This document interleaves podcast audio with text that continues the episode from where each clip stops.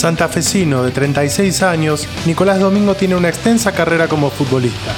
Tuvo tres pasos por River, también jugó en el Genoa de Italia, estuvo en Banfield, un exitoso paso por Independiente y hoy está en Olimpia de Paraguay. La cuarentena lo sorprendió apenas llegado a aquel país en plena pretemporada y vino a poner en pausa todos los proyectos deportivos y de vida planificados para el año.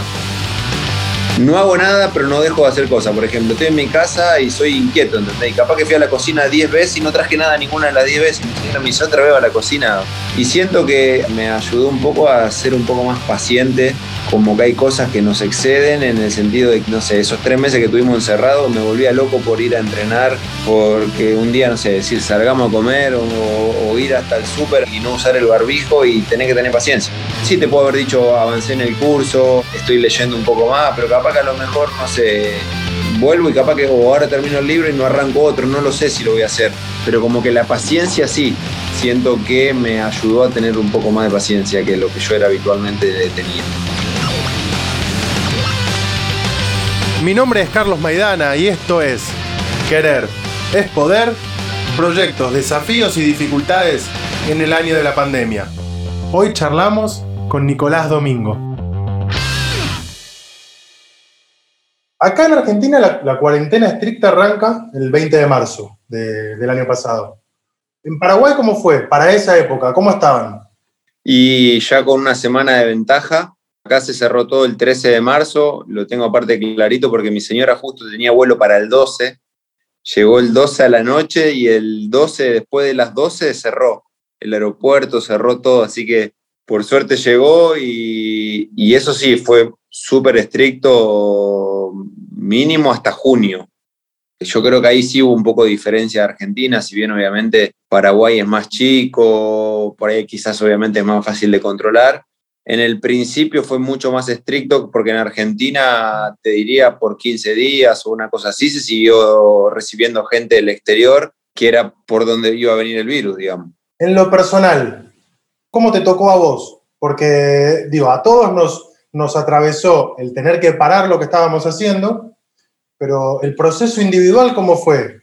¿Cómo te agarraba? ¿Con incertidumbre, con curiosidad, tranquilo, esperando? Sí, a ver, eh, Primero, raro porque nosotros, yo me había mudado hacía un mes y medio. O sea, yo vine para, para Paraguay los primeros días de enero, estuve de pretemporada y salí, alquilé una casa y al mes ya estábamos en cuarentena, entonces era como todo raro de no estar en tu lugar, de, decir que podríamos, justo nos organizamos, porque por ahí viste que esas cosas se demoran un poco y mira si te agarran, no sé, un hotel, qué sé yo, viste por lo menos de ese lado sí. Después incertidumbre de qué hacíamos, si tratábamos de volver a Argentina y después empezamos a decir, y, pero si tengo que empezar a entrenar y no puedo volver y qué sé yo, y viste que estaban esos vuelos que te repatriaban.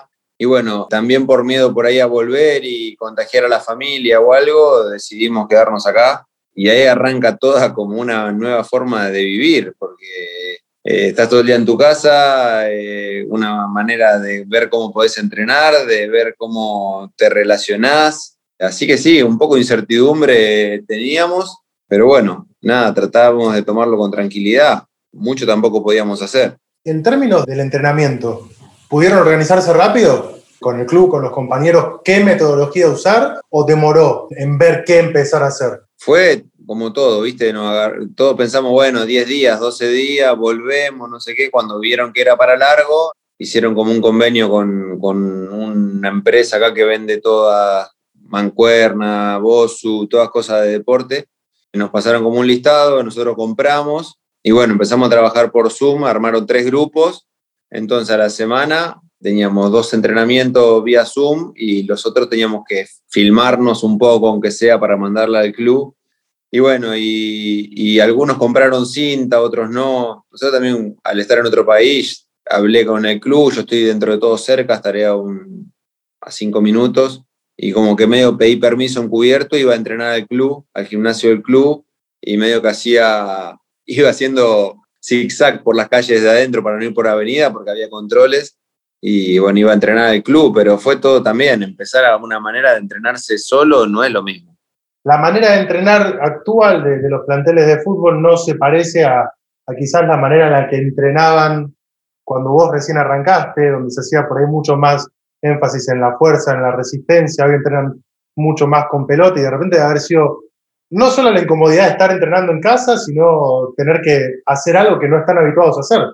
Claro, claro, sí, obviamente era, era volver a, como decís vos al principio, era pesas y correr, pesas y correr. Y hoy en día la pelota te diría que es un 80% en la semana. Pelota, todos trabajos de reducido, de rondo, de, de, salidas, de presión, fútbol, y bueno, y eso es lo que más, lo que más sentimos. Entonces, pero también no podías dejar de hacer lo otro, porque al menos tenías que cubrirte que la parte física y de fuerza estuviera cubierta para cuando volvía a rodar la pelota, volver a tocarla, vos tuvieras lo más óptimo de lo físico. Así que nada, traté de, de, meterle, me levantaba a la mañana como para tener un poco de rutina, ¿viste? Lo hacía a la mañana, excepto, bueno, los días que tenía Zoom, que a veces eran a la tarde, pero los días que era por mí libre lo hacía a la mañana, como para tratar de tener una rutina que es lo que a veces más me ordenan el día, porque vos por ahí decís, bueno, puedo entrenar a cualquier hora, bueno, me levanto más tarde, bueno, y lo pateás y por ahí son las 7 de la tarde y no entrenaste, ¿viste? A mí me gusta por ahí hacer lo que primero hago a la mañana, es eso, y traté de esos días mantener un poco esa rutina de, de, entrenar a la mañana, temprano, y, y, bueno, esas cosas. ¿Qué fue lo que más te costó para, al volver, cuando empezaron a jugar? ¿Se notó la, la inactividad, el no estar trabajando con la pelota?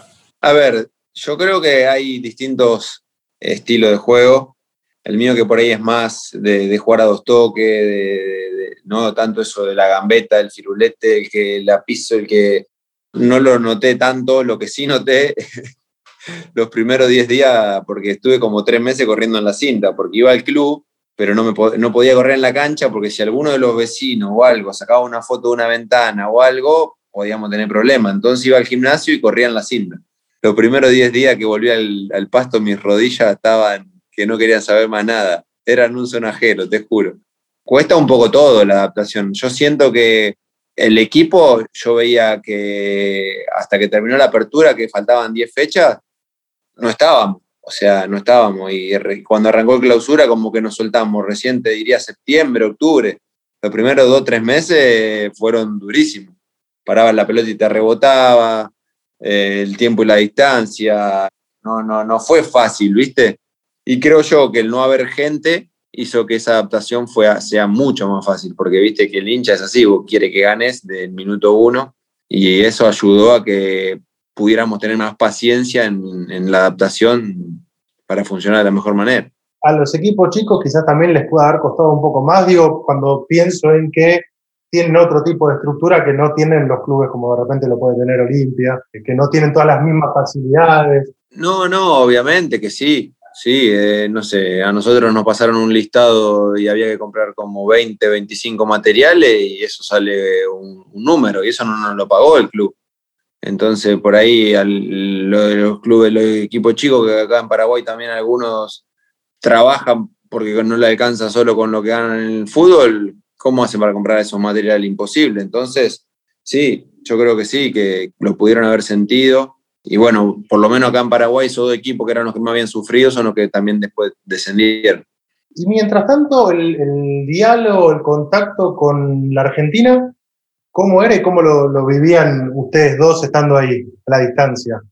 Tenés que estar tranquilo, porque al fin de cuentas mucho no podés hacer, pero es una tranquilidad que medio que también te trae dudas, preguntas, el no poder estar cerca de los queridos. A ver, eso es por ahí lo que, lo que, más, lo que más nos costó, porque bueno, cuando, cuando vinimos para acá, lo vinimos pensando en una idea de, que estamos cerca, de que podían venir amigos, la familia, de nosotros por ahí tener dos días libres y poder viajar.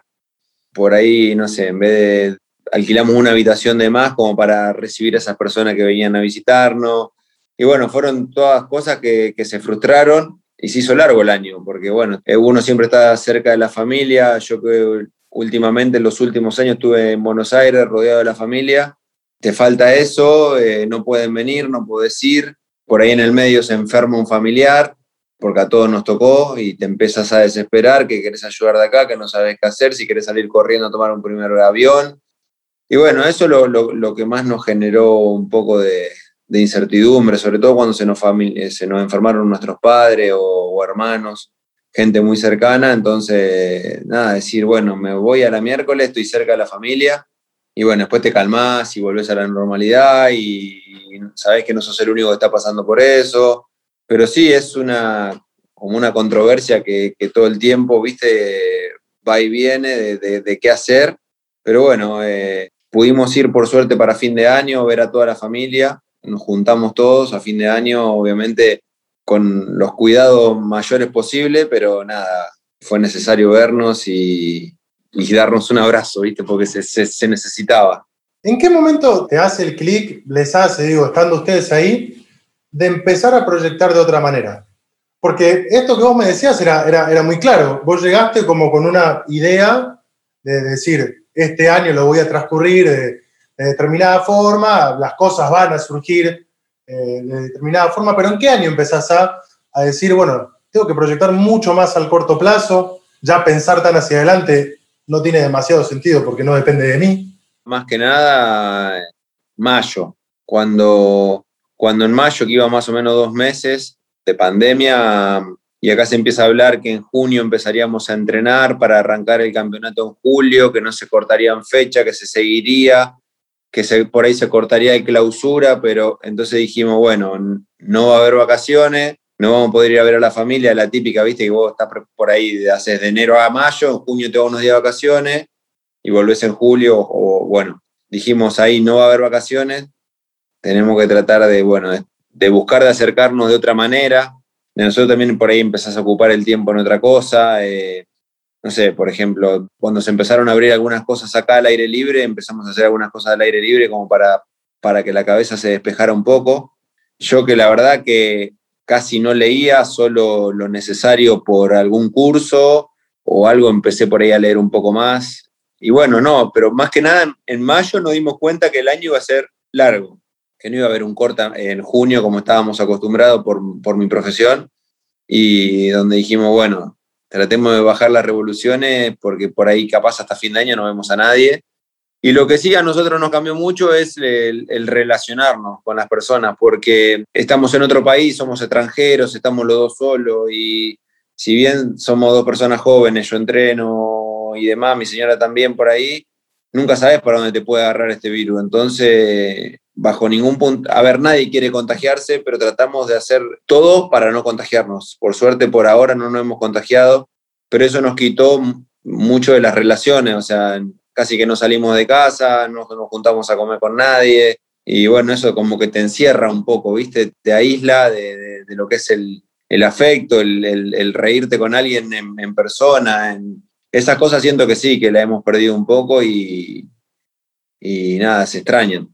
¿Y te cambia de ahora en adelante cómo proyectar hacia adelante? Porque por esto que vos decís, digo, la carrera de futbolista, como otras tantas, pero esta que es muy particular, suele tener calendarios súper estructurados, sabes de qué fecha a qué fecha y en qué ventana de tiempo tenés unos días libres para irte, pero sabiendo que esto no sabremos en qué momento volverá a ser como era antes, o si es que va a volver a ser como era antes, o, o de ahora en adelante será de otra manera. Sí, o como pasó ahora en el torneo, que se jugaron los cuartos de final y se paró para la semi en Argentina, y se demoró un poquito, o sea, sí, ahora tenés que tener el, Claro, como que esperar hasta último momento porque como que nada es oficial. Por decirte, no sé, a nosotros, por ejemplo, el domingo termina el campeonato y tendríamos unos días de descanso, pero vos decís capaz que, no sé, no, la curva no viene así acá, pero puede pasar que pasa algo raro y te dice, te cerramos el, domingo 10 días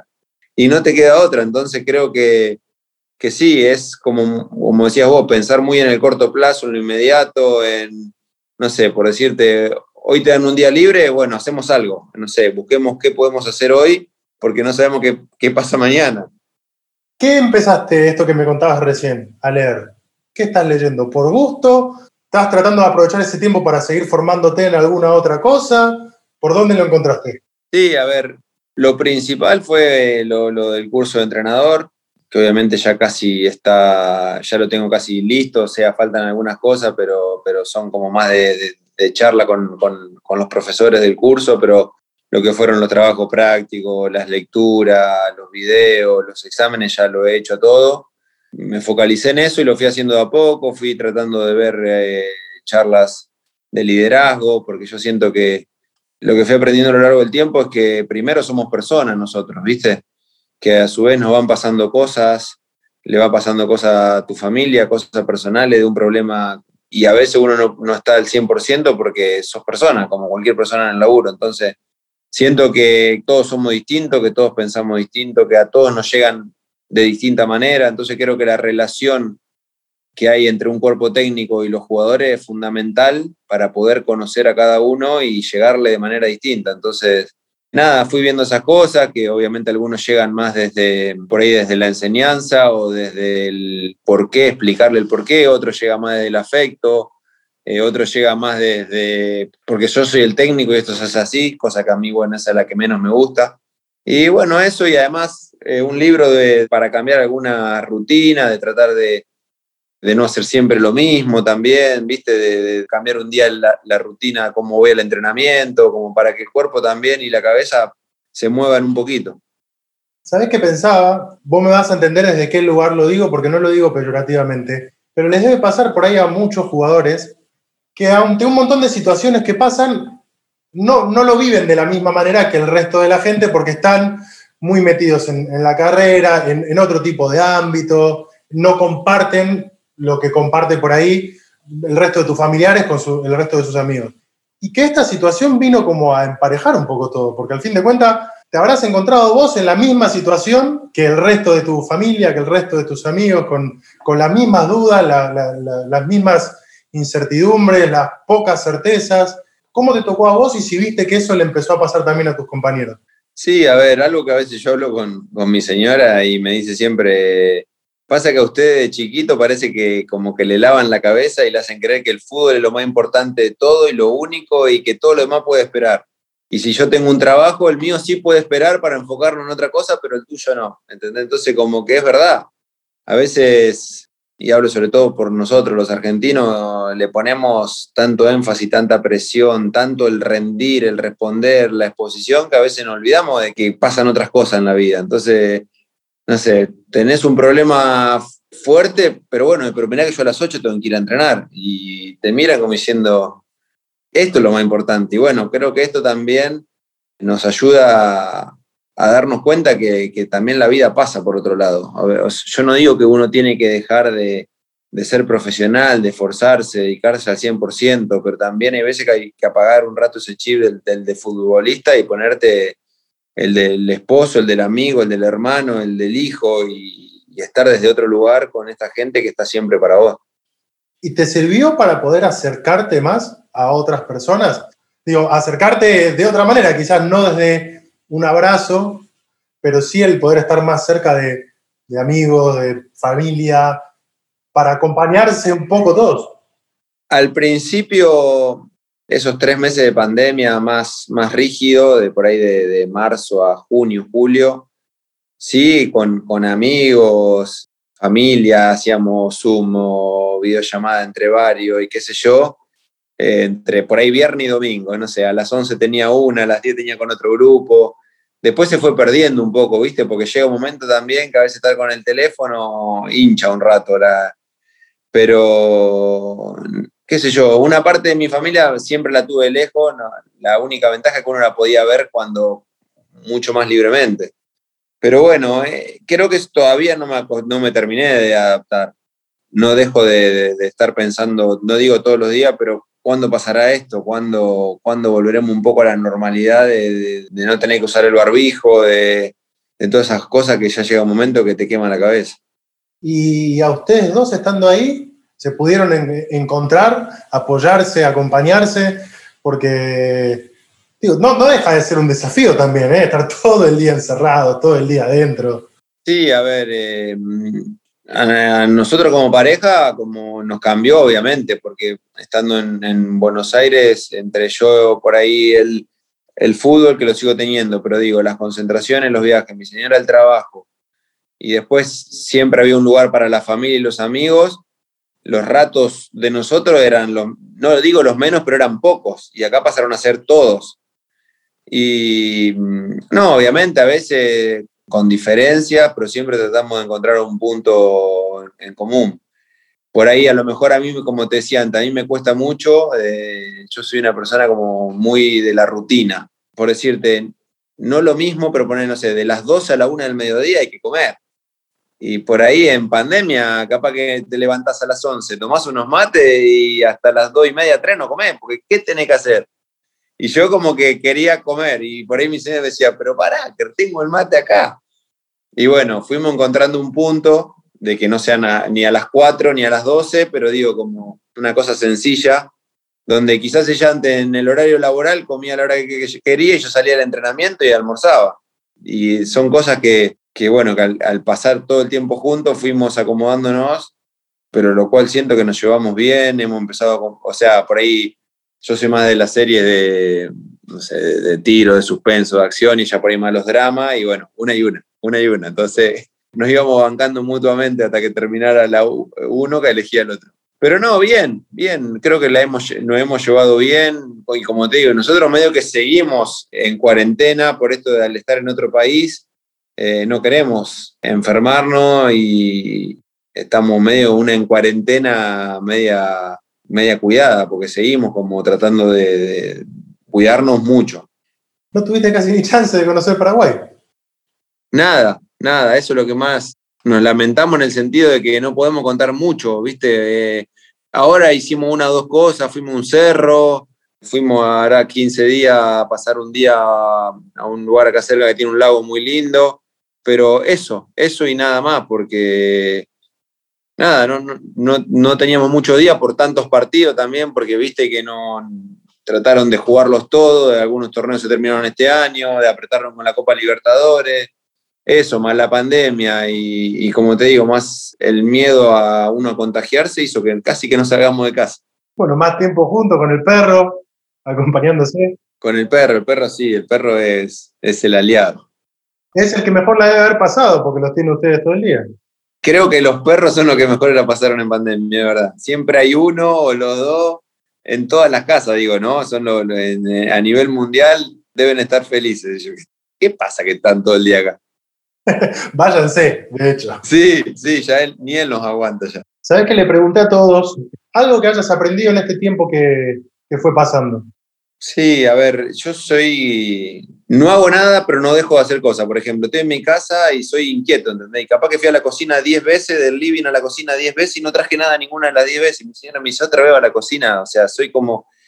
Y siento que algo que me, me ayudó un poco a ser un poco más paciente como que hay cosas que, que nos exceden en el sentido de que, no sé, esos tres meses que tuvimos encerrados me volvía loco por ir a entrenar, porque un día, no sé, decir, salgamos a comer o, ir hasta el súper y no usar el barbijo y tener que tener paciencia. Porque sí, te puedo haber dicho, avancé en el curso, eh, estoy leyendo un poco más, pero capaz que a lo mejor, no sé, vuelvo y capaz que o ahora termino el libro y no, no arranco otro, no lo sé si lo voy a hacer. Pero como que la paciencia sí, siento que me ayudó a tener un poco más de paciencia que lo que yo era habitualmente tenía. El otro día me recordaban una frase que decía, si no tiene solución, ¿para qué preocuparte? Y si la tiene, ¿para qué preocuparte? Porque al fin de cuentas va, a llegar y creo que tiene que ver un poco con esto, ¿no? Con al fin de cuentas también entender que, que hay cosas que, como vos decías, nos exceden y que no podemos abarcar todo. Que no todo depende de nosotros.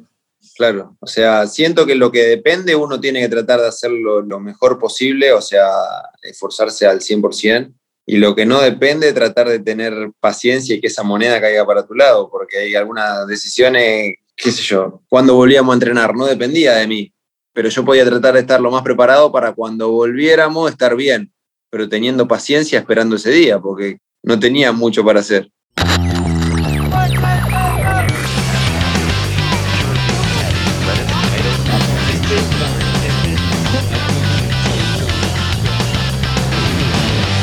Soy Carlos Maidana y esto fue Querer es Poder. Gracias por estar del otro lado. Hasta el próximo episodio.